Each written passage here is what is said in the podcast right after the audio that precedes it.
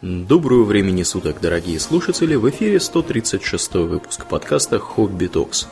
С вами его постоянные ведущие Домнин и Аурлиен. Спасибо, Домнин.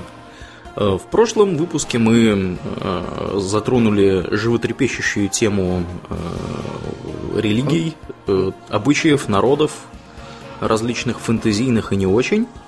Ну, сегодня мы решили в некотором направлении продолжить наши разговоры на вымышленные темы. О чем мы, Домнин, поговорим сегодня? Мы постараемся развить тему культуры и религии, темой войны и немножко экономики фэнтезийных рас. Угу. Как это выглядит в стереотипных описаниях, как это э, могло бы выглядеть в реальности и почему. Э, если мы с вами представим стереотипное фэнтези, то, например, э, чем будет на поле боя пользоваться эльф? эльф, смотря какой, на смотря каком поле боя. Наверное, он будет пользоваться в основном каким-нибудь луком, каким-нибудь кинжальчиком будет. Да, это еще мы со времен Толкина помним, что эльфы большие фанаты луков и копий. Угу. гномы, соответственно, очень любят топоры, а люди специалисты по мечам. Угу. В то время как орки пользуются чем? Ятаганами, как да, мы уже неоднократно. перевели господа Муравьев с Кистяковским, но они много чего еще интересно перевели. У них, например, замечательный там был диалог с э, Сэмом и его папашей, где э, отец использует выражение to put your uh, to put one's foot in one's mouth, то есть как бы не в попад ляпнуть, попасть в просак, что-то такое неловкое сказануть или реже сделать. А как это переводит Муравьев с Кистяковским? А, отец говорит сыну, ты бы хлебала ногой, что ли, затыкал. Хлебала ногой. Да. Это прекрасно, это прекрасно. Четкий, конечно, отец у Сэма, я хвалю его, но... Заткни, хлебала ногой. Да, мне кажется, Толки несколько не об этом писал. Не да, так что пользуются они, да, обычными саблями, кривыми, потому что орки это отсылка к монголам, та та та та, -та. это все мы уже говорили. Теперь mm-hmm. давайте попробуем э, представить, э, как бы выглядело войско в целом, потому что не может же все войско быть э, из одних копищиков и лучников. Mm-hmm. Или копищиков-лучников, как вариант. Вообще, судя по фильмам Джексона, у эльфов все какие-то универсальные, они все ходят в броне с луками, копьями и саблями с какими-то. Да, да, да. Повально. Да. Давайте попробуем поговорить о э, реальной жизни. Значит, во-первых, эльфы, как мы знаем, списанные частью скельтов, по крайней мере, в том виде, в каком кельты произвели впечатление на вытесняющих их германцев. Как неких живущих рядом с лесами, исповедующих какую-то древесно-поклонническую веру, и постепенно уходящих в эти самые леса и за эти леса, когда их вытесняют. От э, кельтов же, например, пошел знаменитый длинный лук, потому что длинный лук вовсе не англичане изобрели, а их соседи, валлийцы. Нечто подобное было и у скоттов, которые тоже внезапно кельтского происхождения. Угу приехали из, из Ирландии. Поэтому все э, якобы шотландские штуки, типа там хаггис, килт, волынка, игра в гольф, э, это все на самом деле ирландское. Просто Ирландия плоская, поэтому там англичане все это повыкорчивали, а Шотландия, она гористая. Там попробую повыкручивать. Вот поэтому и запомнилось. Поэтому э, давайте представим себе стереотипных лесных эльфов, которые действительно живут прямо в лесу, прямо на деревьях. И э, чем они живут, Аурле? Вот чем они питаются?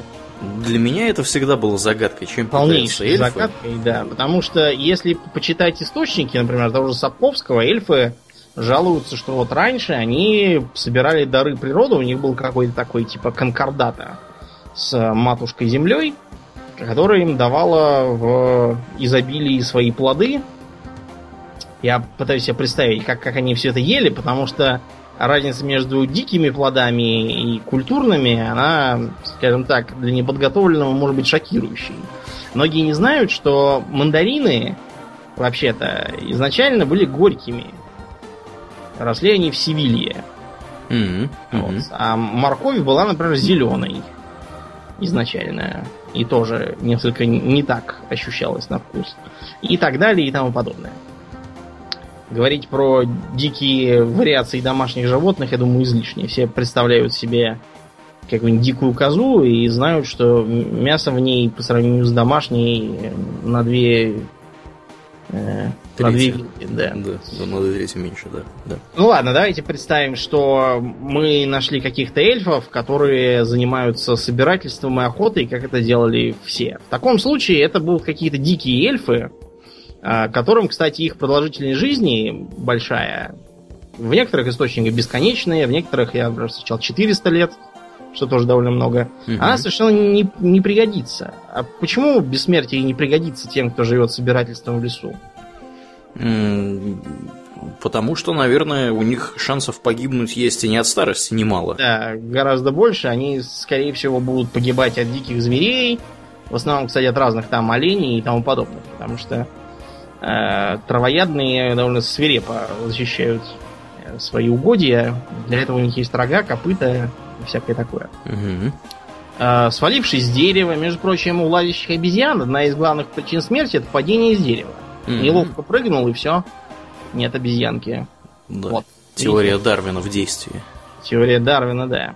Поэтому Дарвин никогда и не лазил по деревьям, видимо. Э, Что так еще что- раз подтверждает теорию его. Да. Так что эльфы такого вида будут представлять собой обыкновенное диковатое племя, э, которое хорошо, если освоит э, сколь-нибудь сложную одежду, будет раскрашивать себе лицо, вооружено будет в основном луками, дротиками, копьями и какими-нибудь, возможно, кинжалами. Да, я тут подумал, знаешь, что думаю? Что, достаточно правдоподобно вот такие лесные эльфы показаны, как ни странно, в аватаре. Да.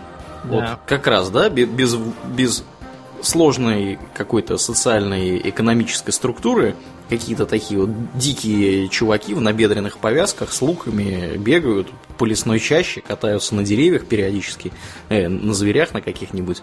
Ну, как раз вот это вот, мне кажется, закономерное, закономерный уровень культурного и технологического развития товарищей, которые занимаются охотником, охотничко, как она называется, господи? Охотничеством. Охотой и собирательством. Охотой и собирательством, да, я уже Я заговорил. напомнил, знаешь, у меня в университете одна была преподавательница истории, она нам Мгм. иногда рассказывала всякие смешные случаи. Например, у нее один студент написал на экзамене, что бортничество это охота на диких пчел. Охота на диких пчел, да, да, это прекрасно, да. Так вот, э, с такими эльфами вступать в контакт мы вам не рекомендуем, потому что, скорее всего, они будут не менее агрессивные и э, ксенофобные, скажем так, э, чем всякие современные племена. Потому что вот если почитать Миклуха Маклая, ему стоило больших усилий и изобретательности наладить взаимоотношения с папуасами на Новой Гвинее. Они с ним как бы меняться были согласны, но вот попытки с ними поговорить или прийти к ним, они э, встречались угрозами убийства. Мгм. Причем, что- по-моему, где-то там же, я не помню, мы с тобой, по-моему, уже говорили об этом в этом подкасте, где-то там же, мне кажется, живут какие-то чуваки на каком-то острове, которые вообще никого не пускают к себе на этот остров. Есть Они- такие, да. Они, они в Индийском океане, по-моему, живут. А, Действительно, ага. никого не пускают. Все попытки высадиться и что-нибудь им подарить э, встречают толпу с копьями, которые орут и швыряются. Так Мгм. что было решено плюнуть и оставить их в покое. Мгм, мгм. Все они там сидят. Да, Вот это- примерно такими же будут и эти эльфы. Все отягощается... Причем, чем они будут развитее, тем, наверное, с ними будет больше проблем. Потому что если они более или менее освоят какое-нибудь производящее хозяйство, то их продолжительность жизни увеличится, а за счет этого они, ам, скажем так, будут все очень хорошо помнить. Поэтому, если ваш прапрадедушка когда-то там ходил в лес и убил оленя, и вы после этого будете а, оправдываться, объяснять, но тем не менее от ненависти эльфов вы никуда не денетесь. Для них это был вчерашний день, а для вас это какая-то седая старина, какой-то олень, какой-то прадедушка, которого вы даже и не знали, как его звали, предположим. Вот. А с ними будет трудно. Но возрастут и их боевые возможности. А поскольку им будет чем торговать, они, скорее всего, наладят взаимовыгодный обмен. И у их элиты начнут появляться всякие кольчуги, кинжалы из стали, может быть, мечи или там сабли, смотря кто рядом живет. Э, вероятно, у большинства появится нечто вроде шлема. Например, это может быть такой шлем, какие носили во времена Троянской войны.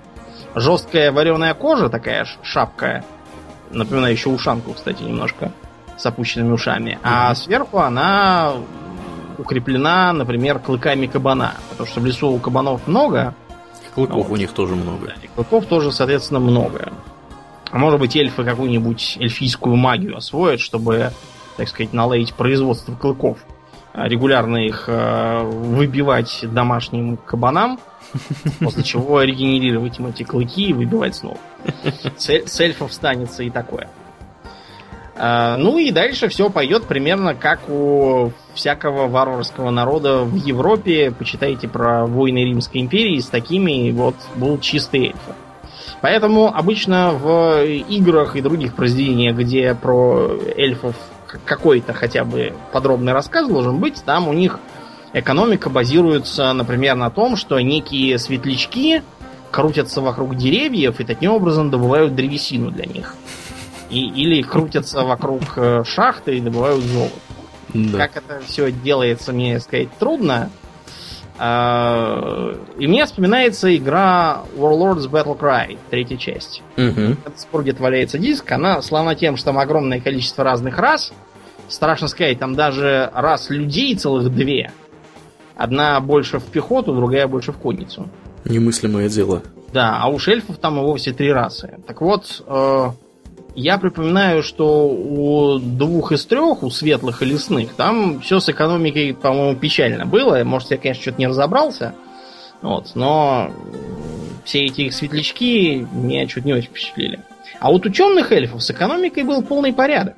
Да, да. Догадаешься, почему? Конечно, потому что они поднялись выше, охоты и собирательства, и они занялись работорговлей. Да, у них там действительно покупаются на базаре рабы, рабы загоняются в шахты, и все, экономика настроена, можно раскатывать противника просто в, в тонкий блинчик. Mm-hmm. Все светлые эльфы со своими светлячками производящими кристаллики, сейчас по чайной ложке, они просто не котируются абсолютно. Да, при этом, что нужно сказать? На самом деле, современному человеку, живущему в более или менее приличной стране, может показаться э, вот эта вот вся работорговля и рабовладение какими-то далекими пережитками э, смутного прошлого, которое было когда-то настолько давно, что никто уже об этом и не помнит.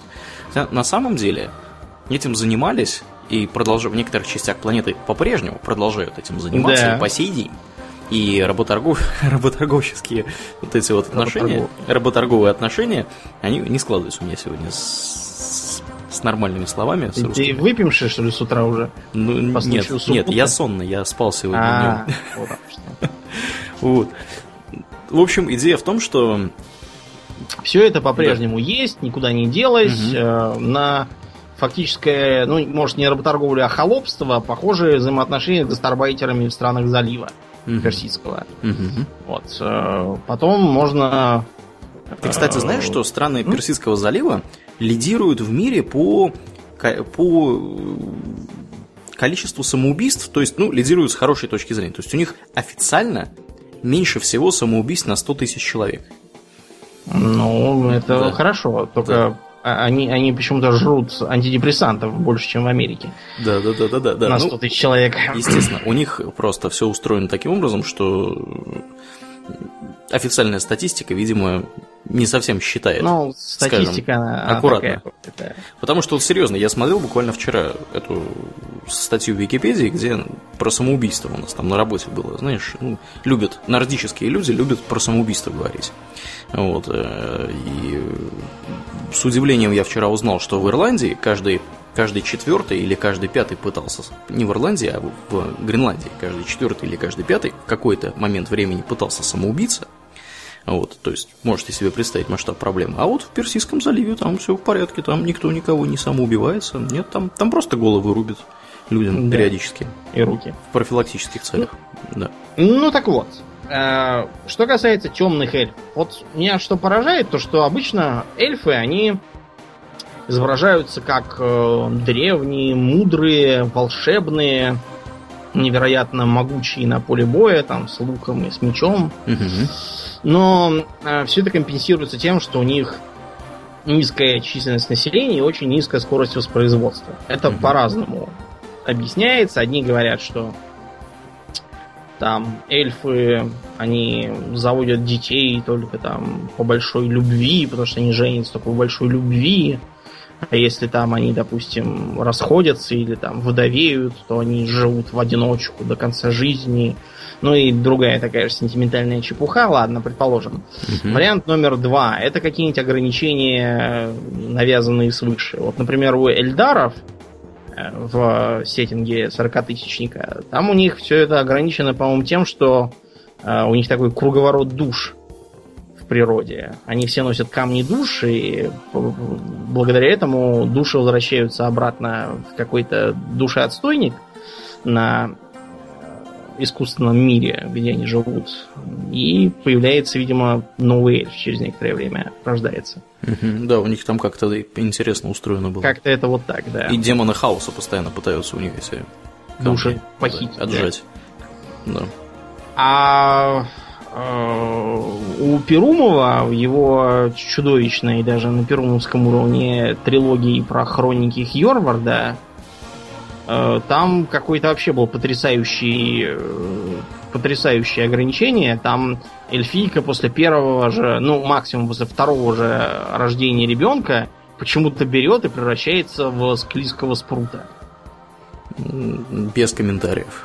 Э, Тут, видимо, нужно просто было ходить в школу и в школе изучать арифметику и понять, что если после первого же ребенка превращаться в спрута, то никакие эльфы бы давно уже не существовали. Они все просто вымерли по э, самым банальным причинам. Мгм. Называется демографией. Не может быть, чтобы э, в семьях было по одному ребенку, причем, кстати, семьях неполноценных. Мать из, из этого выпадает, и ребенок вешается непонятно на кого. Мгм. И с, с такой жизнью, даже если она, предположим, многие доживают на самом деле до второго и только потом превращаются в каракатицу. Да, но ведь и этого недостаточно. И потому этого что недостаточно. для устойчивого воспроизведения населения нужно иметь коэффициент замещения больше двух. Обычно примерно два с половиной, вот между двумя и двумя с половиной. По, по понятным причинам, Да. потому что если нужно взять двух человек, чтобы произвести одного человека, то это глупо. Если взять двух человек, чтобы произвести двух человек, то все останется как было. Мгм. Это Да. в лучшем случае, потому что, Потому что куча народу. упьется, Да. напьется, Да. заболеет, помрет. Вот. А чтобы уж точно все росло, даже с поправкой на всякие неприятности, нужно иметь троих детей. Мгм. Это, в общем-то, было понятно еще в Древней Греции, почему это непонятно Перумову, я не знаю. Да. Э, Я уж не говорю о том, что если эльфы такие древние и умные, то они бы уже сто раз разработали способ по какому-нибудь, я не знаю, другому способу размножения, или как-нибудь придумали бы, э, как купировать э, это самое каракатице обращение. Да, Вообще, кстати- что за идиотская идея? Куда он ее взял? Да, я хотел сказать, что... хуже, чем хоббиты, приседающие э, у сундучка, не- невзирая на запор, хуже, чем кошачий гримуар, хуже, чем дебильное козыряние какими-то псевдославянизмами, когда все друг друга называют в звательном падеже гноме, или когда э, все битвы сводятся к тому, что э, кто-то внезапно начинает э, кастовать некую волжбу. Вот эта вот волжба у меня просто э, это слово сливается в пульсирующий черный шар, и на нем написано «Я ненавижу Перумова и его ремесленные произведения». Да, Я почему-то сейчас подумал, что ему, наверное, дружно и хорошо будет со славяно-ариями подружиться. С славяно-арийцами нет. Да, С славяно-арийцами будет не очень, потому что для этого ему придется бросить э, работу нормальную заниматься пьянством в лесах А, и, окей. всяким таким. Ну, Так у него это- идеи подходящие, мне кажется, для, для этих граждан. Вообще, да, странно, что никто еще их не подхватил и не принялся тесать поленья, рисовать на них э, гномов там каких-нибудь и поклоняться. Мгм, Арийских гномов. Да, а я хотел сказать еще момент такой, что мы же знаем эльфов и во вселенной Старкрафта, да, то есть Да. это протосы. Они элегантно нашли решение вопроса своей малочисленности, они придумали э, вот этих вот, по крайней мере, во втором, во в- в третьей части второго Старкрафта, да, как, как бы смешно это не звучало, они придумали, э, по сути, роботов с искусственным интеллектом. В которые они загружают Да, вот этих да. вот своих великих воинов, и не только великих, вот, у них там здоровая есть такая вот космическая станция, на которой куча собрана этих роботов, вот, и вот, пож- вот вам, пожалуйста, вот вам решение вопроса, а откуда малочисленные эльфы, протосы, слэш-протосы берут, берут войска. Они их просто производят на фабрике, условно говоря. Ну и кроме того, насколько я понимаю, вот эти вот исчезающие после типа гибели зелоты, они не исчезают, они просто телепортируются обратно. Ну да, скорее всего, да. И Ну, там их лечат и обратно присылают. ну, уже в виде драгунов. Ну, Или, может, и или, так. или более других существ. Может, может и так. Ну ладно, мы сегодня не о протасах. В общем, э, что мне интересно. Вот у темных эльфов никогда нет таких проблем. У темных эльфов все в порядке с демографией, хотя, если подумать, проживание в сырой пещере с грибами, мне кажется, не очень способствует здоровью и э, росту популяции. Ну ладно, Мгм. эльфы виднее. А у них молодежи вот просто полным-полно. Если почитать того же самого Сальватора, он очень любит дроу, то такое ощущение, что половина Менза Беранзана, я надеюсь, я правильно наконец выговорил это ужасное название, а, просто посвящена учебным корпусам всяким. То есть у них там был какой-то Мили Мактир, э, магик для волшебников и еще для баб э, священническая какая-то академия. Мгм. И судя по описаниям жизни господина Дуурдена, э, там просто толпы студентов, э, девать некуда, поэтому их периодически там направо и налево жертвуют в разных самоубийственных заданиях. Мгм. И все равно их такие толпы, что они периодически набегают то друг на друга, то на поверхность, то на каких-нибудь соседей типа сверхнеблинов. И все равно их меньше не делается. Как это удается дроу, я даже не знаю. Видимо, помогает какая-нибудь там работорговля, или, может, это дары паучихи богини, или еще что-нибудь, но никакие другие эльфы, кроме темных, почему-то так успешно не живут. Да, при... что, что иронично в этой ситуации, так это то, что как нет вменяемого объяснения э, экономическому существованию лесных и прочих эльфов поверхностных, так нет и вменяемого объяснения экономическому существованию и демографическому подземных дроу. Да, также от того, почему они там еще от рахита все не загнулись. Мгм, мгм. Ладно, мы скажем, что это какая-то магия, и давайте попробуем представить себе что-нибудь э, более реальное. В таких условиях предположим, что, по крайней мере, некоторые племена, племена эльфов, жившие в более благоприятных условиях, на берегу там какой-нибудь реки, они стали развиваться быстрее, может быть, по чьим-нибудь влиянию, может быть, сами по себе, и дожили, по крайней мере, до ранее феодальных отношений. Мгм. Со временем они объединят вокруг себя все остальные племена, в том числе те, которые сидят в лесу. Они от этого сидеть в лесу и быть лесными не перестанут. Для этого достаточно посмотреть на то, как медленно шла эволюция общественного строя, скажем, народов Сибири. А это, на минуточку, Российская империя, там уже как бы как бы пороховой век и все такое. Мгм. Тем не менее, они довольно, довольно долго сохраняли свои традиционные э, образы жизни, всякие там институты и так далее. Тут, правда, помогало то, что Российская империя особо не интересовалась тем, как они там живут. Главное, чтобы что, платили ЕСАК, а дальше это как бы их проблемы, могут кочевать, могут не кочевать, их как бы дело. Вот это если они в христианство перейдут, вот тогда да, тогда они станут уже интересными. А в туземном состоянии они как-то были предоставлены сами себе. Ну вот примерно так же и сформируется такое эльфийское государство, возможно, не одно, в котором будет такой вот лоскутный э, социальный социальное такое одеяло будет лоскутное, то есть в центре это живущие на открытой местности, занимающиеся э, феодальным земледелием и скотоводством эльфы, будем их до краткости называть высшими, чтобы всем было понятно, у которых наверняка уже будет организованная религия, может быть, и заимственная чья-то, может быть, реформированная своя. Э, Как реформируется язычество, можно посмотреть, например, на Индию. Вот, вот культ Брахмы, из которого выросла современная кастовая система, он сначала, между прочим, таким не был. Поначалу поклонение велось богу Индии, а также племенным богам. Это потом уже произошел такой объединяющий переворот, благодаря чему Индия и э, живет единым государством до сих пор. Ну как единым, мусульмане отвалились, но это уже другой вопрос, не имеющий отношения к политеистической религии. Да, отвалились, но не все, скажем Ну, прямо. да, мно- да, просто потому Компактно что проживающие. через полосица, да, и отваливаться, да, получится очень много анклавов, так жить будет нельзя.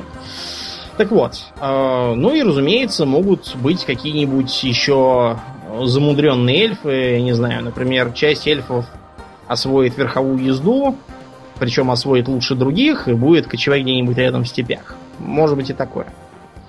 Э, Таким образом, у эльфийского государства получится довольно типичная для раннего феодализма сборная армия. Там будет, э, так сказать, гвардия или, можно сказать, феодальное ополчение этих самых высших эльфов. Мгм. Вероятно, они уже освоят тоже верховую езду, стремя, и будут там работать тяжелой кавалерией. Ну, еще будет довольно большая масса легкой пехоты. Это ополчение феодальных высшеэльфийских крестьян, которые будут поддерживать своих господ, чем там смогут в качестве какой-нибудь копийной пехоты. Мгм. И будет масса лесных эльфов, ополченцев с длинными луками, вероятно, они к этому времени уже их освоят, с какими-нибудь тоже копьями, или простыми дешевыми кинжалами, или короткими мечами. Они будут заниматься чем? Э, Их можно отправить на разведку, потому что лесные жители очень хорошо остаются незамеченными, а других всех хорошо видят. Их можно задействовать в ночных операциях. А, Их можно послать э, застрельщиками, чтобы они изматывали противника стрелами и метанием легких дротиков. Прощу, кстати, тоже могут освоить, если противник подходящий, то есть бездоспешный. Их можно э, задействовать как своеобразных капканщиков, которые будут готовить активную оборону путем создания всяких волчьих ям, разных там ловушек и всякого такого. А можно, например, их сделать фуражирами, которые будут, с одной стороны, охотой помогать снабжению армии, а с другой стороны, разорять вражеские деревни, потому что для лесных жителей, вообще говоря, нападение на оседлых, где все готово, и не надо ни охотиться, ни, ни собирать долго и натужно, а все вот оно. Это дело типичное. Можно их отправить э, разорять э, и мародерствовать вполне как бы натурально. Можно, в принципе, их тоже обучить частично пользованию лошадьми, чтобы они из себя представляли легкую конницу. Примерно так, например, было у Сапковского, где Нильфгард использовал э, все эти эльфийские бригады как э, легкую кавалерию, разрушающую мирные поселения и вершующую всех, кто попался на деревьях. Мгм. Они там, правда, больше карателей мне напоминают. Ну, это кара каратели как бы и есть. Это, а по, по современным меркам вся эта легкая кавалерия это в основном какие-то сомнительные с точки зрения военного закона. Мужики на пикапах Да. с автоматами. Да, вот примерно такие же какие-то эскадроны смерти, может, там, или что-то в этом духе.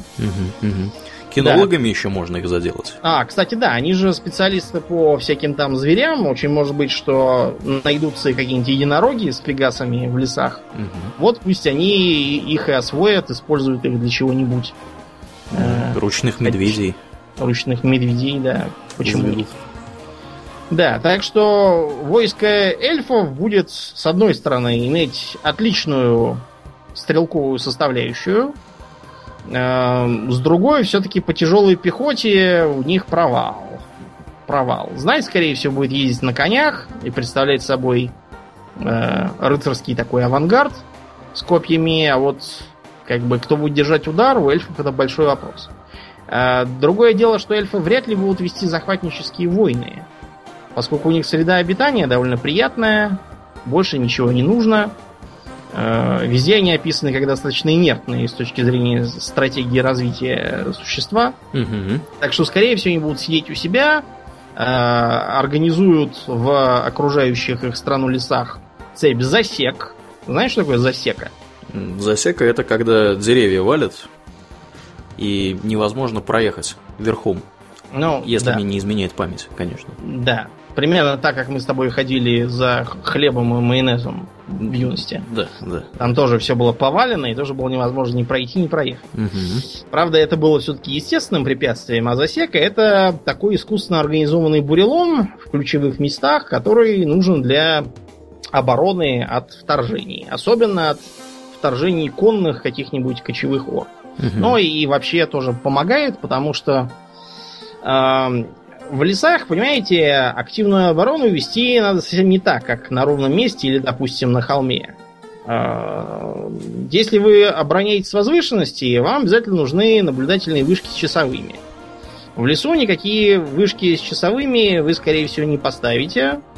Э, вместо этого вам понадобится сеть таких маленьких разведдозоров. То, что раньше называлось словом секрет.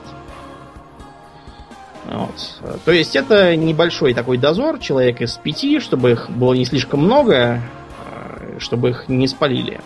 Да, другое, другое, конечно, дело, что в лесу эффективная видимость метров 30-40, ну максимум 50. Поэтому понадобится довольно много секретов. С другой угу. стороны, чтобы на вас напало действительно большое войско, в принципе, хватит и э, не очень развитой не очень развитой э, сказать, разведки, все равно их будет заметно.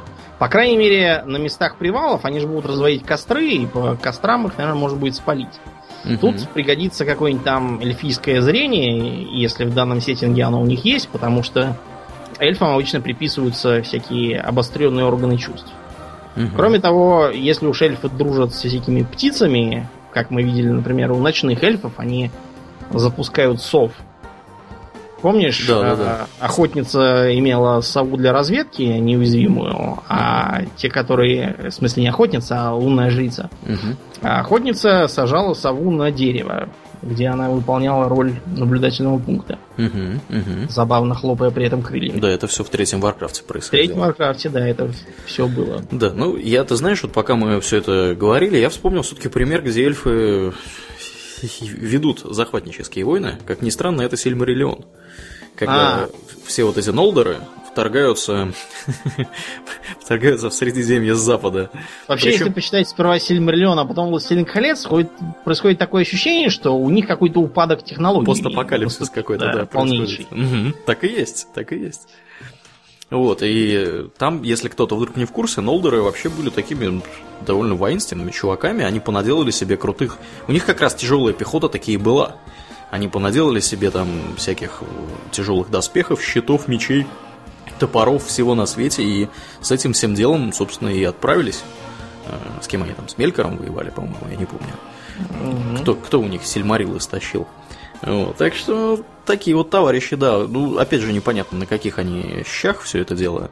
Ну, это какая-то магия. Да, это какая-то особая эльфийская магия, да, скорее всего. Ну вот. Но это единственное, что пришло на ум вот, по части тяжелой пехоты. Больше нигде не встречалось, по-моему. Да.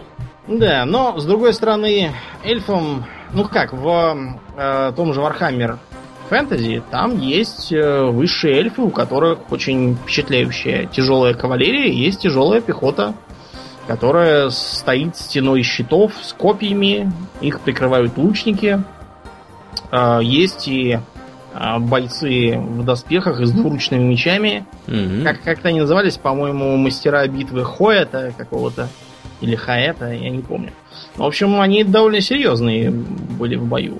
То есть э, совершенно не обязательно именно сидеть в лесах. В Вархаммере в лесах сидят лесные эльфы, у которых основной ударной силой являются не они сами, а древолюди.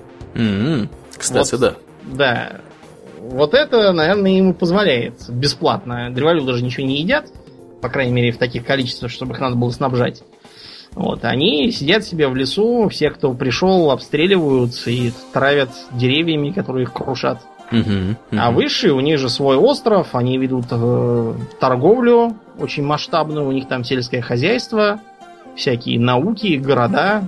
Они как раз устроились в типично феодальном таком э, ключе с королем, с правящим каким-то ну, сенатом. Как, как люди. Как люди, да, только живут долго и при этом магия еще есть. Как, как раз от, от высших эльфов тамошние люди в Архамере и нахватались магии. Я имею в виду хорошей магии, лишь магии хаоса нахвататься можно э, без всякой помощи, только результат вас не порадует. Ну, а как бы есть в фэнтези и более скажем так, экономически правдоподобные расы. Угу. Я говорю о гномах, естественно. Угу, угу. Да, давайте поговорим, так сказать, про мою вотчину. где живут гномы. Ну, вообще известно, они живут в горах, в пещерах во всяких, и, и под да. землей в общем и целом. Вот как раз это, наверное, один из наиболее спорных и неправдоподобных моментов. Вспомни, где кто-нибудь жил бы в пещерах, по крайней мере, в таком, э, на такой глубине и в таких масштабах нельзя. Вот есть куча поселений, которые жили действительно в пещерах, но не глубоких. Угу. Типа как квартира. Просто представьте себе, что ваш дом это не дом, а скала, в которой понавыдолблена квартира. Вот примерно так же жили в разных местах. На юге США можно посмотреть, на Ближнем Востоке, вот можно в Петру съездить, поглядеть на нее. Да, там, мне кажется, правда опасно. Или, или нет? Или это же Иордания? Иордания, ну, как тебе сказать. Сейчас нельзя сказать, где будет опасно завтра. Но пока в Иордании вроде ничего еще. Можно, можно, по крайней мере, съездить и посмотреть.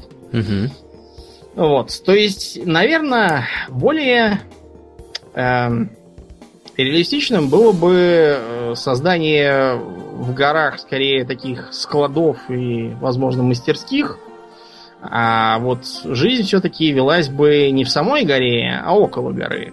Ну, как, как в шахтерском каком-нибудь поселке. Да, вроде происходит. того. Вроде того. На каком-нибудь перевале, рядом с дорогой, чтобы было удобно торговать. Угу. А, или как в Dwarf Fortress, например. Угу. Что-нибудь такое. А, какое-то сельское хозяйство они все все-таки должны, потому что на одной торговле прокормиться невозможно, особенно на ранних этапах. Вероятно, ранние гномы если оставить в стороне всякие теории про их происхождение из камня там и прочего. Да, что они камнем и питаются. Есть такие теории тоже. Да. Так вот, если все это оставить, то наиболее реалистичным будет то, что гномы были скотоводами.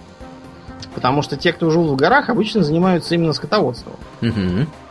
Это было и в Альпах, это и на Кавказе до сих пор так, угу. и в Андах сейчас то же самое, и на Тибете. Короче, везде, где есть сколь-нибудь пригодные для питания горы, там занимаются скотоводством. Скотоводство, в принципе, даже без растениеводства способно поддерживать популяцию, причем довольно большую. Для этого, конечно, надо иметь э, определенную физиологию, да, но это, это не самое э, не самая кардинальная, так сказать, перестройка, на которую способен человеческий и нечеловеческий желудок. Угу. Можно вспомнить, например, Люти Фиск. Как там, не пробовал еще. Какой какой фиск? Это рыба Люти... какая-то. Да, это рыба тухлая такая. Тухлая? Типа сюрстреминга. Э, а, ну... Стриминг наверное, пробовал. Рыба, да, рыба здесь вообще в почете, в большом, и готовят Понятно. ее а, со всякими... маринуют ее по-всяческому, так что, да. Ну, э, тухлую я не пробовал. Тухлую не пробовал. Ну, вот, например, в Исландии там просто полярную акулу закапывали в песок, Mm-hmm. Вот, пока она там протухнет и доставали. Или, например, наши оленеводы северные, они брали оленя, они кормили его перед этим некоторое время, чтобы не портить мясо. Вот, после чего на болоте его удавливали и в болоте утапливали. И через некоторое время приходили, доставали такую э, характерно пахнущую массу в шкуре, э, и можно было это есть. Э, те, те кто не ленивод, пробовать это не должны, потому что, в общем, скорее всего, отравитесь и, может быть, и на совсем. Угу, Делать этого не надо. И печень есть не надо, как мы уже говорили. А, да, у некоторых выпусков. животных действительно печень кушать не надо, потому что там у вас будет передозировка витаминами. Угу, витамином А, в частности. Да, да. Но дело в том, что витамин А, он жирорастворимый, да, а вот витамином С передозироваться трудно. Он угу. просто с мочой выйдет и все. Да, да, да. Причем он достаточно быстро выходит.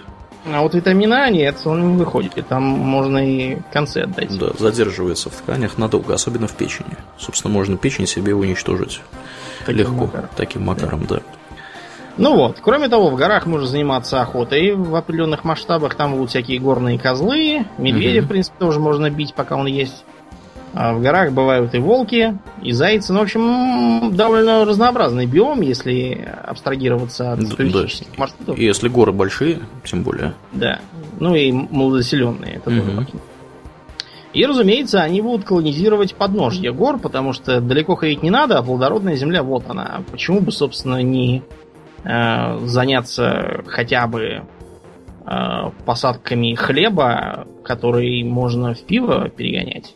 Мгм. Потому что перед большинством народов на этом этапе встает вопрос, э, как бы чем упороться, если говорить грубо. А это не так смешно, потому что это очень важный религиозный момент. Все эти потребления грибов, курение конопли и прочих э, вредных для здоровья субстанций, а также алкоголь, это очень важный, наверное, ну, э, распространенный чуть ли не повсеместно элемент культа. По крайней мере, шаманского. И не только шаманского. Вот, например, э, ешьте тело Господне, пейте кровь его. Тело Господне это хлеб, а кровь это Винище. да. красное винище, да. Вот. Христиане в Европе, кстати, выщемляли затаившихся в Испании мусульман, притворившихся крестившимися, именно потому что они не хотели пить. Не пьет, значит не наш, говорили они. Или, скажем, можно почитать э, еврейские предписания, где написано, что огорченному душой дайте вина и пусть он утешится. Э, Короче, это важно. Между прочим, изобретение алкоголя сильно продвинуло вперед вот это вот э, религиозное употребление, потому что алкоголь сравнительно безопасен. По крайней мере, если им передозироваться, то вас просто вывернет. Нет, ну как передозироваться? Если Да. передозироваться этиловым спиртом, Смотря каким. Да, то... А, а- а если каким-нибудь еще и непригодным для питья, типа метилового, то, конечно, можете и откинуться на месте. Но, тем не менее, напиться вином или пивом так, чтобы помереть, это надо постараться. А вот наесться грибов, чтобы подвинуться крышей, можно с первого раза. Да, ну, не пробуйте это дома, все трюки выбра- в- выполнены профессионалами. Да, я, что- честно говоря, не выполнял таких трюков, поэтому я не могу сказать. Да, и никому мы не советуем, собственно. Да. Тем не менее, у э, живущих в суровом климате э, гномов пиво будет, скорее всего, основным напитком. Причем пиво, как мы уже упоминали, в двух вариантах. Первое это для утоления жажды, а, такой слабенький, типа квасового. А второе это вот крепкий, который надо пить на пирах и всяких религиозных церемониях, все эти заздравные чары, Мгм. чтобы уж если выпил, тебя хватануло сразу. Питаться они таким образом э, будут в основном животными продуктами, а доля растительности в их рационе будет низкой. Теперь э, вроде как мы их угнездили экономически, давайте попробуем понять, чем они будут вооружаться. Вот чем вооружен типичный гном с картинки? Типичный гном с картинки вооружен здоровенным топором э, и обычно хорошо бронирован и, скорее всего, имеет какой-нибудь щит при, при себе. Да. При этом э, вооружение в основном списано у германцев. Мгм. А если конкретнее, то северогерманцев, а именно викингов-скандинавов. Хотя, на самом деле, те же самые англосаксы или, скажем, саксы, оставшиеся на континенте и, э, во время восстания Видукинда, принесшие столько неприятностей Карлу Великому, они ничем от них, по сути, не отличались. И вот тут начинается главное противоречие э, стереотипа о гномах. А, вот мы видим гнома с топором, щитом в кольчуге и в рогатом шлеме. А, вот у нас стоит рядом его товарищ с э, мушкетом каким-нибудь там и с сигарой. Мгм. Вот рядом у нас э, гномский город, где кузницы, где лавовое отопление, где всякие там чертоги, мастерские, изобретатели, гирокоптеры летают. Так. Внимание, вопрос. Э, Чем первая и все остальные картинки друг другу противоречат? Чем? Тем, что э, первый образ гнома с топором в рогатом шлеме и кольчуге это образ из темных веков. Из 6-9 веков европейской истории. Мгм, да. А все остальное с мушкетами, гирокоптерами и крупными городами и государствами это уже позднее средневековье. Мгм, мгм. Таким образом возникает вопрос, на кой черт э, они сохраняют архаичную э, армию, если они уже продвинулись дальше, чем, наверное, все остальные расы в техническом отношении. Потому что, давайте я немножко вспомню, вот, что такое топор? Чем топор хорош? И почему он так широко использовался в темные века? Топор хорош потому, что он одновременно является и оружием, и хозяйственным инструментом. То есть... Это правильно, то есть он у всех есть. А да. А то, что он у всех есть, очень важно в темные века, поскольку всякое войско является племенным ополчением. Угу. И все приходят со своим. Угу. А раз он у всех есть, то значит все вооружены, ополчение большое. Да, ну и кроме того, его легко производить. Да, он дешевый, не требует слишком качественного железа. Э, сделать его способен любой кузнец, если он не круглый дурак и годен только на гвозди. Его достаточно легко, если он выщербился и затупился, привести обратно в работоспособное состояние. Всяко легче, чем меч. Угу. А, ну и, наконец, даже если он в бою слегка затупился, вам никто не мешает опустить его с размаху на вражеский череп, и вы знаете, большого снижения эффекта не будет. Да, это точно. Все то же самое. Вообще, он э, очень серьезен по пробивной силе, никаким там мечам с ним не сравнится, просто потому что у него баланс сдвинут до края. Вот, и потому что у него достаточно маленькая площадь соприкосновений и, соответственно, давление выше. Так что с размаху он, скорее всего, прорубит э, темновековый шлем, и кольчуга далеко не всегда от него защитит. Минусы. Минусов, к сожалению, тоже вагон. Во-первых, он медленный. Причем медленный по разным причинам. Во-первых, он требует замаха. Э, мечом при, при нехватке времени можно просто уколоть. Простым угу. прямым движением в один такт. Да, если Второго... у вас, конечно, если у вас, конечно, меч и время, в которое вы живете, позволяют позволяют колоть, колоть да, да. а не только рубить. А топором нужно сперва размахнуться, а потом опустить его на противника. Это как минимум два такта. А проблема еще одна со скоростью, то что он постоянно везде застревает и завязает. Попал в щит, застрял в щите. Попал в череп, застрял в черепе. Если противник был один, ну, хорошо. Можно даже не выдергивать, а отдохнуть и потом вернуться за ним. А вот если противников несколько, то вы остались без оружия, и пока вы его выдергиваете, вас, скорее всего, убьют. Причина э, еще одна не очень хорошая. У него короткая дистанция угрозы. Просто потому, что, ну, такой баланс и такая длина рукояти топорища. Если сделать топорище длиннее, то его придется держать двумя руками, то есть отпадает щит. Э, все это вместе сказанное означает, что у вас будут достаточно высокие потери что так плохо, что это плохо. И несмотря на серьезную останавливающую силу, а также большие шансы, что вы все-таки разменяетесь один на один, вас, например, ударили копьем, когда вы уже размахнулись и опускали топор на череп противника. Его это не спасет, уж топор-то все равно опустится, и убиты вы или нет, ему тоже не жить. Вас это, правда, слабо утешит. Угу. Короче говоря, топор вещь интересная, но, к сожалению, начинает устаревать уже в наше просвещенное время. Хотелось бы иметь что-нибудь поприличнее. И подороже. То есть, как только появляется к этому э, техническая экономическая способность, э, топоры сразу куда-то задвигают. Хотя, например, еще король Ричард Львиное Сердце был, по сообщениям, большим фанатом топора. Но это, скорее всего, потому что сам он был огромный мужик по тогдашним меркам. Угу. С огромной силой. И, видимо, считал, что топор ему просто больше к лицу. Позволяет использовать силу по делу. Несколько лучше выглядит картинка, когда гном с молотом или с палицей. Что реже. Почему гном с молотом? Опять же, инструмент и да, плюс тут еще такой бзик, что гномы все повально кузнецы. Угу. Даже гном-пивовар почему-то обязательно должен уметь э, ковать. Конечно. Я подозреваю, что в реальности, если бы гномы существовали, они бы э, уже просто на форумах сидели и выли от бесконечных «ты ж гном», когда им притаскивают дырявый чайник и просят его запаять. Угу. Они как бы как бы ничего подобного не делают и вообще работают работают флористами где-нибудь. Единственное, что молот постоянно изображается скорее рабочий, с широкой плоской боевой частью. А это не то, что не имеет смысла, это просто вредно для боевого молота. Он должен быть маленьким. То есть, э, представьте себе не кузнечный молот или кувалду, а плотницкий молоток. Увеличьте его в два раза пропорционально. В смысле, и сам молоток, и ручку от молотка. Вот, все. Боевой молоток. Можете взять щит и отправляться на войну. Можно даже столетнюю.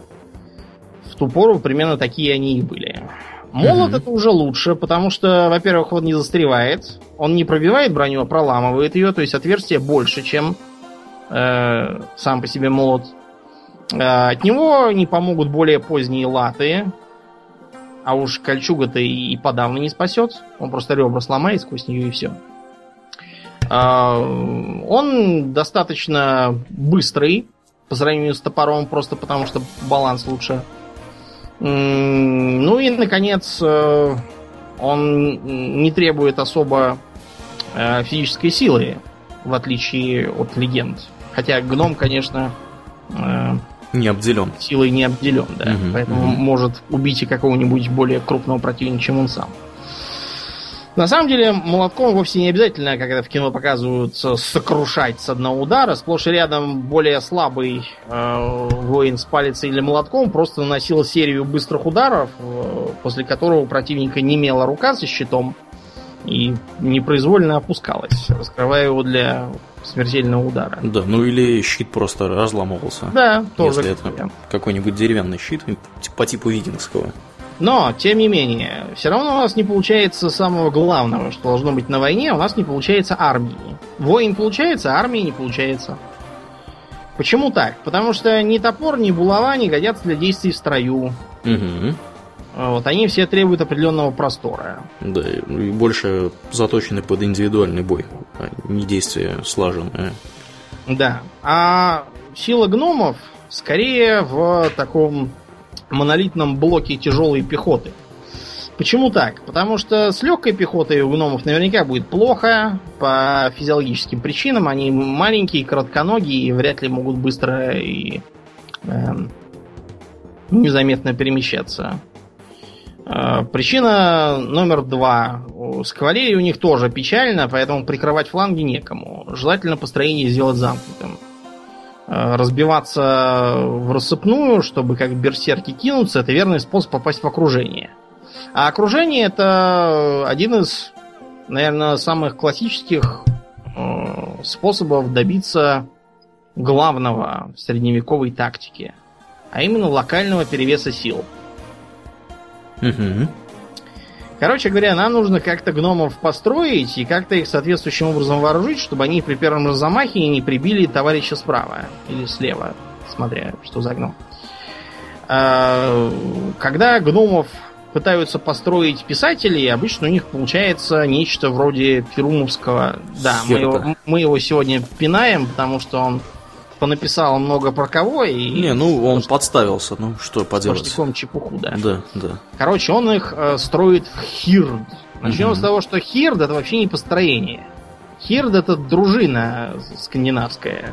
Между прочим, русское слово гридни, которыми называли тоже всяких младших дружинников, это как раз датское слово грид, которое является разновидностью слова хирд. Угу, угу. А, построение, которое пытается изобразить нам Перумов, э, это нечто типа... м, Тестудо.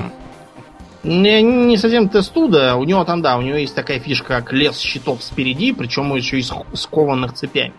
То есть, дойдя до ближайшей ямы, э, вся, весь этот хирд э, просто в ней увязнет. Потому что у него кто-нибудь рухнет, утащит за собой свой щит, вот, его придется оттуда вынимать. Угу. Никто никогда никакие щиты цепями не сковывал. Это и бесполезно, и откровенно вредно. То, что он изобразил, это нечто между шотландской, не шотландской, извините, а, а, как ее, швейцарской баталией, которая вообще-то пред- предполагает использование длинных пик. И нужна была для того, чтобы обороняться от нападений кавалерии со всех сторон Угу. А также нечто типа франкского или саксонского построения пехоты кабаней головой, которое потом заимствовали и творчески развили конники. То есть строится трапеция из воинов с круглыми щитами, топорами или мечами, а также копьями. Э, Вперед становится вождь, и с ним дружинники, просто потому что они самые богатые, и за счет этого у них есть кольчуги, шлемы и щиты лучше. Угу. И вот они, наступая узкой стороной трапеции, закрывшись щитами от прилетающих стрел и дротиков, они подходят шагом к построению противника, после чего переходят на бег и врубаются в его ряды. Э, врубаются, причем не хаотично, а стараясь сохранять вот эту вот, по крайней мере, первую шеренгу, которую потом поддержат остальные. Таким образом, можно гарантировать, что ни сзади, ни сбоку на тебя никто чужой не обрушится, а все враги будут где-нибудь спереди. Где их э, в любом случае больше одного будет вряд ли. Такое, в принципе, имеет право на жизнь. Но опять же, если это у нас гномы какие-то ранее феодальные, никто, кроме таких же бестолковых ополченцев, э, или там малоразвитых соседей, типа тех же людей, например, им не противостоит. А вот дальше с развитием э, у соседей военного дела и производительных сил у этого самого Хирда, с позволения сказать, начнутся проблемы. А, во-первых, его начнут банальнейшим образом окружать легкие пехотинцы. Угу. Таким образом, они его заставят стоять на месте, просто потому что им придется закрываться щитами со всех сторон от прилетающих снарядов из, допустим, какой-нибудь гоблинской или полуросличьей пращи, и от дротиков и стрел, от эльфов или там троллей каких-нибудь. А наступать-то задом наперед нельзя, и задние ряды будут вынуждены стоять. Передние ряды в таком разрезе никуда не пойдут и тоже будут стоять, пока их так либо не перестреляют, либо еще что-нибудь случится. Например, я не знаю, не подтащат какого-нибудь огра с дубиной. Ну, короче говоря, ждать на войне нельзя. Там надо сразу бить. Если у тебя невыгодная, э, невыгодная позиция и тебя не удерживают, значит, ты уже, скорее всего, проиграл. Надо искать способы оттуда слинять, сохранив армию. Таким образом, э, логично будет добавить в войско гномов стрелков. Стрелки у гномов могут быть, наверное, сразу арбалетчиками. Хотя вот э, вообще этот бзик того, что гномы не пользуются луками, ну, с одной стороны, да, наверное, ничего кроме короткого лука Гному и не дашь, у него руки короткие. Угу. И ростом не вышел. Угу. По этой же причине ему не нужно вручать меч особо часто, потому что у него руки короткие, его просто мечом да. порубит быстрее и поколют. Чем, чем он достанет, да. Угу. Ему это все не нужно. Гном с двуручным мечом это, наверное, смертник уже, гарантированный.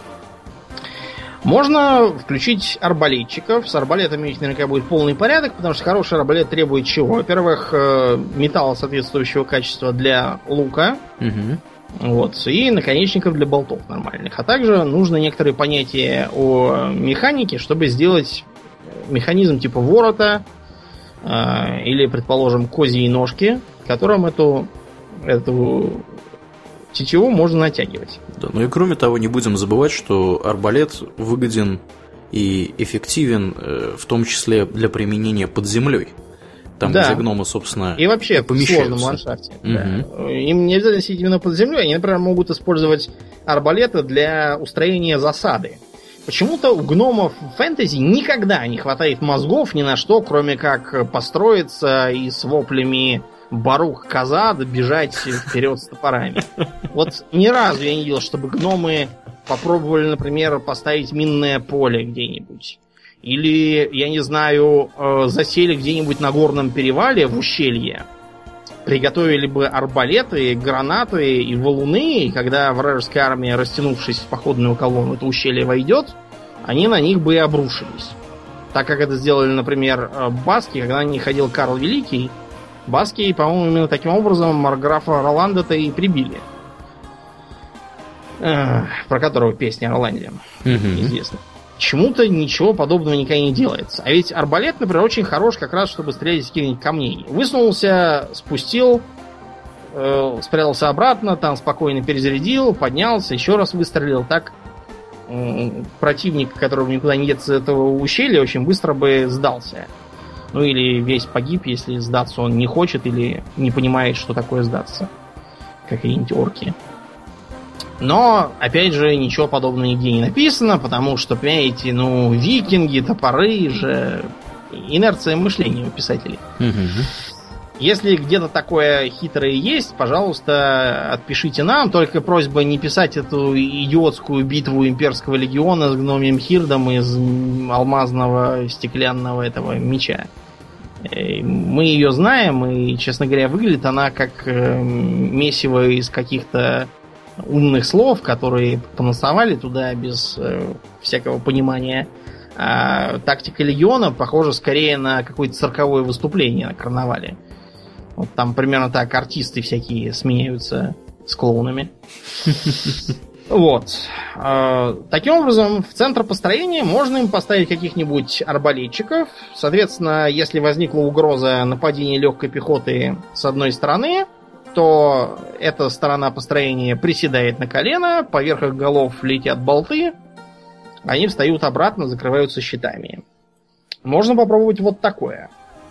Но, опять же, э, построение получается чисто оборонительным. Можно, конечно, выйти вот таким каре, встать посередине и провоцировать врага на нападение, отстреливая его стоящими в центре арбалетчиками, но это какой-то уж очень пассивный способ ведения боя. Нам надо наступать. Причем наступать желательно так, чтобы всем там не поубиться. И, про воспроизводство гномов, вообще говоря, в книжках полнейший разнобой. В одних написано, что они вообще не родятся, а выходят из камня в других, что их родят бородатые женщины, в третьих еще что-то. Угу. Какие только мерзости не пишут, ужас. В четвертых они из-за роботов. А, да, ожили. да. Они, они, ну ладно, они, по крайней мере, ожили и нормально размножаются. Да, да. И никаких бородатых женщин. Таким образом, давайте попробуем двинуться дальше. Зачем мы все клинимся на этих темновековых франках? Если уж мы построили их в каре, давайте э, попробуем заимствовать вооружение у других горцев, у швейцарцев. Что если нам вооружить гномов не топорами, а алибардами? Тоже, по сути, топор-то. Угу. Алибардами или, например, люцернскими молотами или вороньими клювами. Это такой вариант как бы алибарда, только у нее боевая часть не топорик, а либо молоточек, либо клевец. То есть угу. как кирка. Угу. Тоже полезная вещь. Э, можно вооружать, кстати, всех в разнобой. Здесь как раз э, не требуется особое единообразие. В строю алибарчиков главное, чтобы они совпадали более-менее по весу. А вот по дизайну не обязательно. Таким образом, мы получим что? Во-первых, они смогут обороняться от кавалерии. Во-вторых, то, что мы лишаемся щитов, вынуждает нас, разумеется, одеть их в тяжелую броню. Но, с другой стороны, гномы хорошие кузнецы, у них есть производственные мощности, у них есть всякие мифрилы. Почему им не обрежаться в латы? Э, действительно. бегать быстро они все равно не умеют, какая разница, голым ходить или в латах ходить. Легкая пехота из них все равно не годится, так что мы их нарядим в латы, только мы их немножко подкорректируем. Мы, во-первых, сделаем очень тяжелый шлем обязательно с опорой на плечи.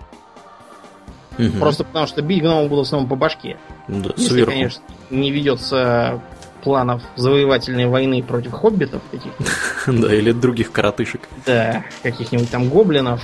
Вот. А в остальном их будут бить по башке. Поэтому нам нужен тяжелый шлем, в котором с одной стороны будет что-то видно, а с другой стороны нужно опираться на плечи, чтобы шею не сломала ударом. Нужны, опять же, хорошие наплечники. Только не такие, как обычно у всяких гномих паладинов рисуются, в которых не повернуться, а нормальные, при этом гладкие, чтобы удар скользил вниз. Понадобятся и латные рукавицы. А, просто потому, что щита нет, а руки с алебардой всегда на виду, и древком алебарды придется парировать удары. Очень легко могут попасть под удар пальца. Их надо защитить. Нужен напузник какой-нибудь. Э, что интересно, гному подошел бы, знаешь, какой доспех? Э, что такое зерцало? Представляешь себе? Зерцало? Да. Не в смысле... На кольчугу такая штука, да? да на кольчугу надевается такой как бы бронежилет угу. с круглым напузником. Да. Вот. И э, таких ходили у нас всякие цари да бояре. Можно в оружейной палате поглядеть на такие. Да, но я так понимаю, что основная задача этой штуки э, сделать так, чтобы удар по касательной приходился. Ну, в том числе, она довольно прочная, на самом деле. Это такой местный аналог э, керасы, только более гибкий, больше подходящий под наш модус операнди, бой с саблями, mm-hmm. на более легких конях, без, без пик. Э, вот можно что-то такое надеть, потому что по некоторым непонятным лично мне причинам у э, фэнтезийных гномов почему-то сплошь рядом одни кольчуги, а латы они не надевают. Вот. Любят они длинные кольчуги до колен и все тут. А вот ноги можно оставить, в принципе, под прикрытием этой самой кольчуги или, допустим, от нагрудника, если у нас цельный, подвесить такие набедренники, как были у пикинеров в реальной жизни. На все, что ниже колен, можно просто надеть плотные сапоги, удобные для хождения по пересеченной местности. Ну, потому что вряд ли кто-то будет э, ползать на брюхе, чтобы ударить гнома предательски в пятку. Так что ноги можно, в принципе, особо и не защищать. А вот все остальное придется, особенно пузо, просто потому что медлительно наступающий строй без щитов будут нещадно обстреливать. Если противником будет какой-нибудь там, не знаю, эльфийский король, у которого есть бойцы с длинными луками, одними кольчугами от них, скорее всего, не спасешься. Угу. А вот конфликт, кстати, с эльфами у гномов вполне может и начаться. За освоение природных ресурсов, читай лесов. Угу. Потому что цивилизация гномов строится на невосполняемых природных ресурсах, и они, скорее всего, прежде чем научатся делать как сующийся уголь, они будут пользоваться древесным. Так что ближайшие леса они все попилят. И устроят у себя в горах угольные ямы, как это, кстати, было в Шварцвальде живописная земля, надо будет нам как-нибудь с тобой съездить и посмотреть. Да, я, кстати, тоже думал. Да, да. Ездили, ездили, а в Шварцвальд не попали. Ну так вот. Э, поэтому у нас получается довольно классический позднесредневековый э, квадрат из алибардистов, в составе которого действуют стрелки. Стрелки, возможно, будут также вооружаться и пороховым оружием, потому что во многих сеттингах оно есть именно у гномов. Единственный минус то, что гномьи ружья, пока они не дорастут до идеи казнозарядного оружия, а это будет не скоро, уже не в эпоху фэнтези, скорее ближе к какому-нибудь аркануму, парапанку. К сожалению, дальнобойность э, этих мушкетов будет оставлять желать лучшего, просто потому что у них будут достаточно короткие стволы. Почему, как ты думаешь, у гномьих мушкетов короткие стволы? Они заряжаются через Конечно. Двор? Как они будут заряжать, если они выше них в полтора раза? Ну да, неудобно. Неудобно, поэтому они будут, ну, не выше, чем средний гном, чтобы можно было шомполом орудовать, засыпать пулю, порох или что там еще. Вот, так что с идеей снайперов, конечно, придется вернуться к арбалетам. Возможно, именно поэтому во многих сеттингах гномы полностью от арбалетов не отказываются. Да, и правильно делают. И правильно делают, да это все приписывается и как бы инерции мышления, когда они говорят, что о, что это порох? Какая-то новомодная игрушка всего-то 500 лет назад изобрели. Нет. Мне милее дедушкин арбалет. Уж он-то знал, с чем ходить на войну. А, что делать и как быть, если нам все-таки нужна, ну, хоть какая-нибудь кавалерия? В некоторых сеттингах гномов пытаются усадить на всяких горных козлов и баранов. Или на свиней. Или на свиней, да. Не приведи, вообще, господи. По-моему, странно. Или можно ездить на свинье. К тому же по горам. Вы когда-нибудь видели горных свиней? Я нет. Да. Вот. Бараны-то хотя бы там пройдут. Это можно себе представить, наверное. Хотя, насколько эффективной такая кавалерия будет, я, признаться, не знаю. Я мог представить, знаешь что, такие вот драгунские подразделения. То есть, они на них ездят, потом спешиваются и стреляют из мушкетов. Mm-hmm. А вот чтобы они с ними шли в атаку... Кстати, чем, чем будут атаковать конные гномы? Саблями они их не любят. Топором с коней не повоюешь. Если только цепом, вот, наверное, цеп бы им и пригодился. Это действительно в своем Кеттон Моргенштерновом обличии действительно конное оружие. Наверное, таким, да. Хотя, честно скажем, мы слабо себе представляем гномию кавалерию, если только на медведях, там, на каких-то... Но, опять же, в таком случае это будет не совсем кавалерия, это будут скорее боевые звери с наездниками. А это не одно и то же. О, это да, это да. Кавалерии главный, главный, так сказать, боец это все-таки кавалерист, а всадники на медведях это скорее погонщики того самого медведя, являющегося основным оружием. Да. Тогда может быть, да, не иначе. Но в любом случае у гномов прогноз более благоприятный, чем у тех же эльфов, просто потому что они мыслят на перспективу, развивают технику, несмотря на всю свою м, техническую консервативность. Угу. И, видимо, э, даже быстрее людей могли бы двигаться.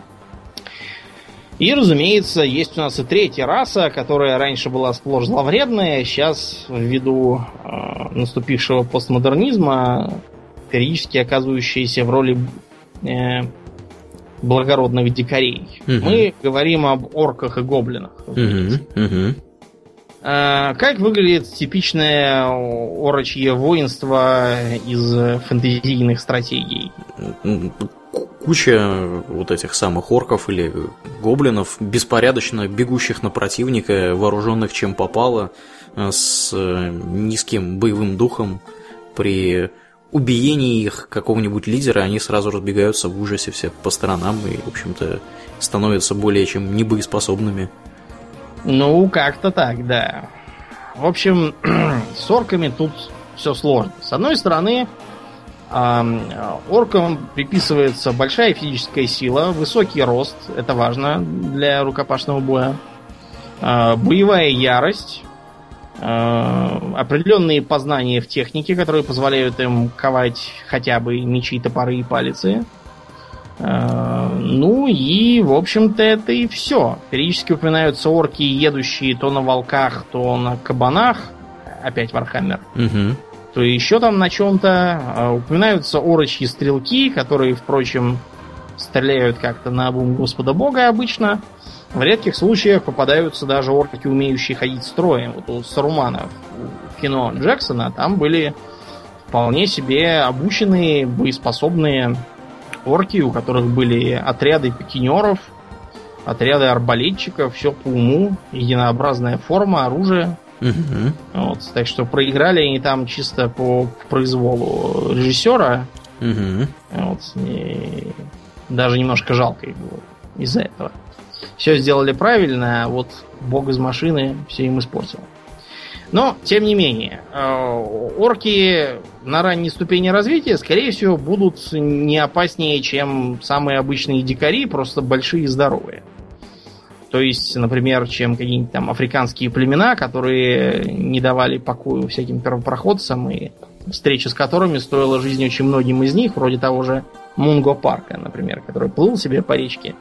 Они его взяли и замочили. Вооружаться они будут, скорее всего, копьями, в том числе метательными. При их силе и длине рук метнуть дротик можно гораздо дальше, чем человеку, гному или эльфу. А, У них будут топоры, если это совсем примитивные орки, то, наверное, каменные, которые скорее молотки. А, Будет всякое костяное оружие из кости какого-нибудь там пещерного медведя или кого-нибудь там еще найдут. Да, или из клыка, или из бивня. Да, будут метательные топорики, потому что все это добро немного стоит, а также метательные дубинки. Они наверняка освоят какие-нибудь твердые сорта дерева, будут их в чем-нибудь там выдубливать, вымачивать, вот, и применять как реальные индейцы из Северной и не только Северной Америки. Да, я тут Вот. вспомнил, я тут вспомнил троллей и топорометателей из второго Варкрафта. Откуда они столько топоров брали, мне интересно. Я не знаю, меня даже больше впечатляет, знаешь что, во второй части Battle for Middle Earth там была отдельная раса гномов, Угу. И у них штатный стрелок это был топорометатель. Вот откуда он брал столько топоров, причем не каменных, как у, у троллей из этого самого, из Варкрафта, а вполне себе дорогостоящих и красивых, я не знаю.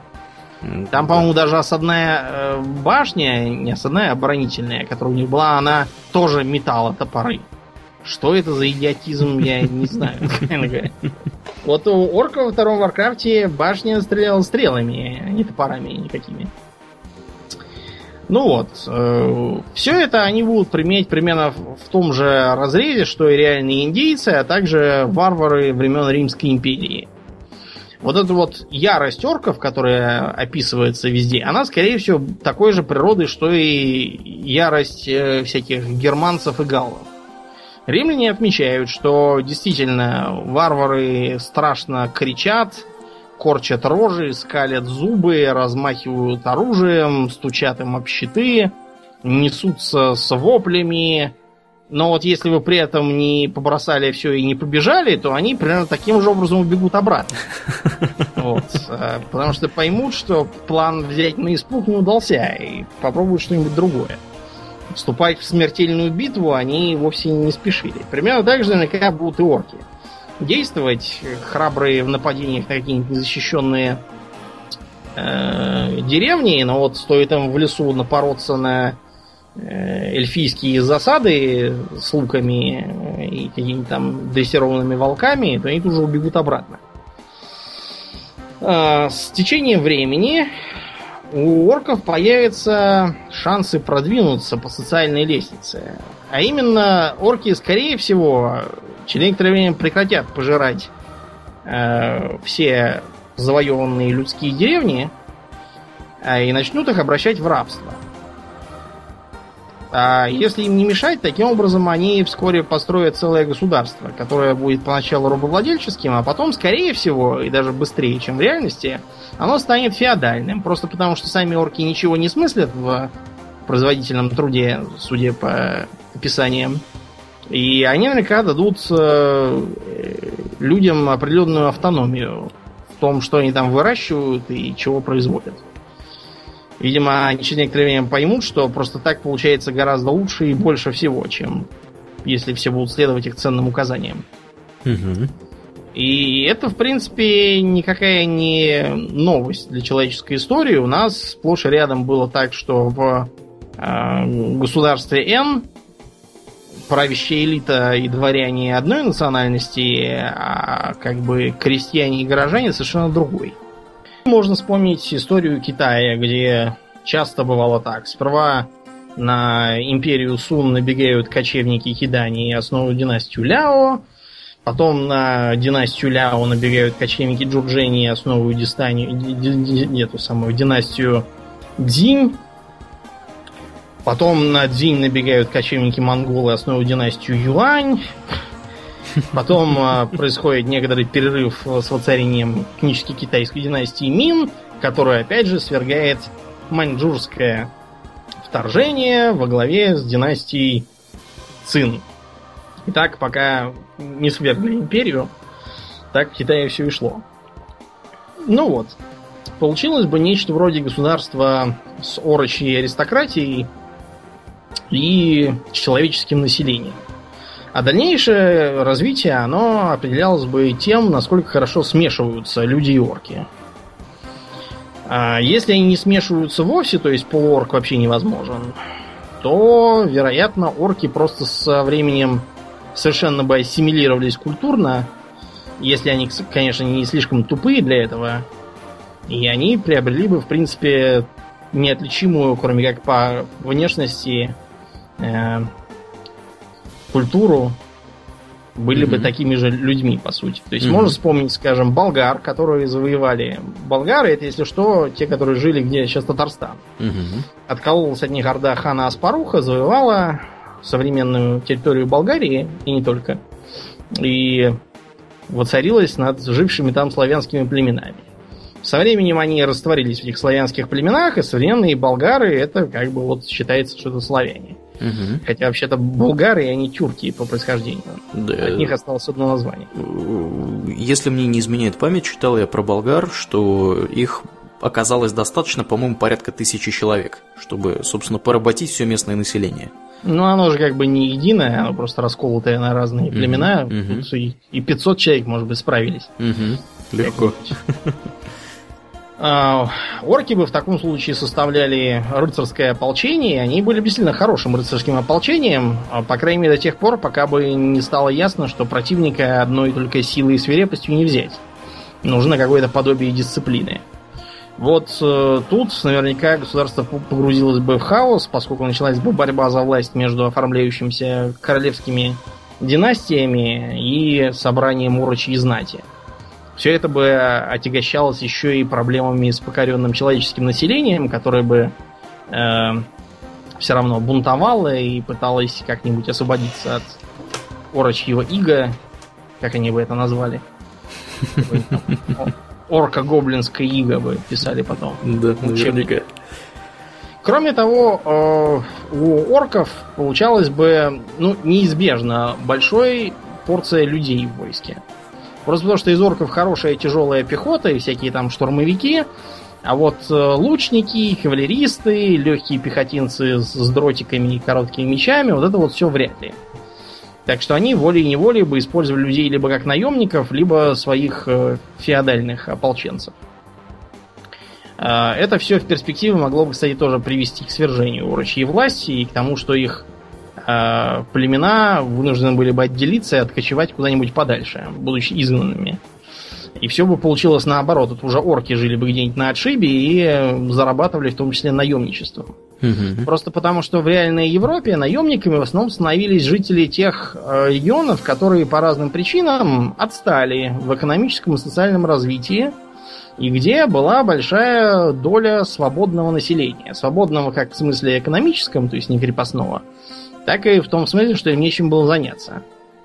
Вот поэтому они нанимали все всякие там швейцарские компании, в баскские копийщики. В охранники к папе римскому. Да, швейцарцы тоже нанялись, ну и так далее. Шотландцев он до конца средневековья было полно и в Германии, и во Франции, и в Швеции, и где только они не работали. Угу, угу. С типично шотландскими фамилиями люди. Правда, верно и обратное. Из Франции тоже в Шотландию много поприехало. Достаточно поглядеть на шотландцев с фамилией Синклер. Это они. Но у орков же есть маленький козырь во многих мирах. Маленький во всех смыслах, потому что это гоблины. Вот на гоблинов можно бы, в принципе, возложить некоторые задачи. Например, они могут быть легкой пехотой, э, нападающие с дротиками и прощами. Они могут отправиться разорять всякие человеческие и эльфийские поселения. Они могут, э, благодаря своей способности к подкопам и туннелям, бороться с гномами, подкапываясь под их шахты и затопляя их водой, например. Э, их можно приучить ездить на каких-нибудь волках, потому что гоблин все-таки меньше, и волк его скорее поднимет, чем полноразмерного орка. Э, примерно такой подход мы видим, скажем, в...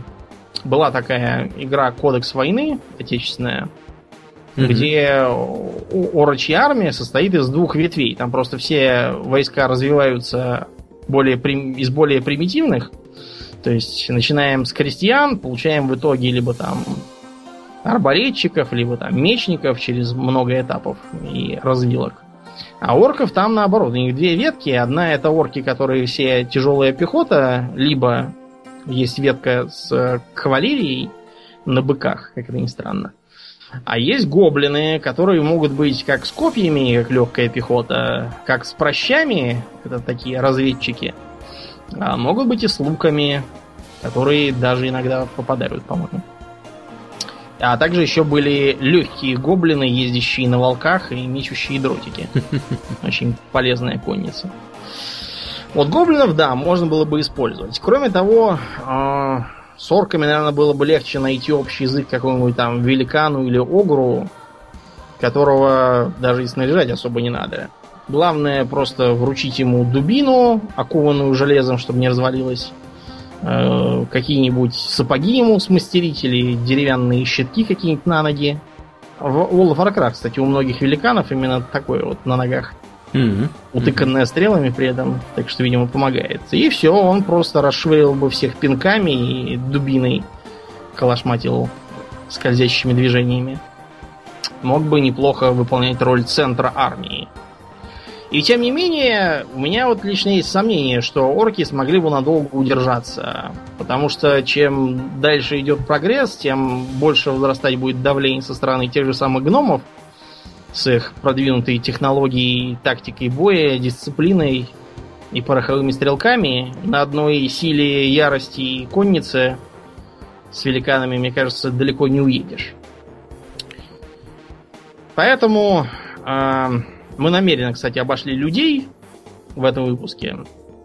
Объясняю почему. Дело в том, что у фантазийных рас а, обычно культура срисована с какого-то этапа нашего прошлого. Угу. И нам показалось, что на примере этих трех разных рас мы с вами довольно неплохо э, окинули взглядом развитие военного дела у нашей с вами расы.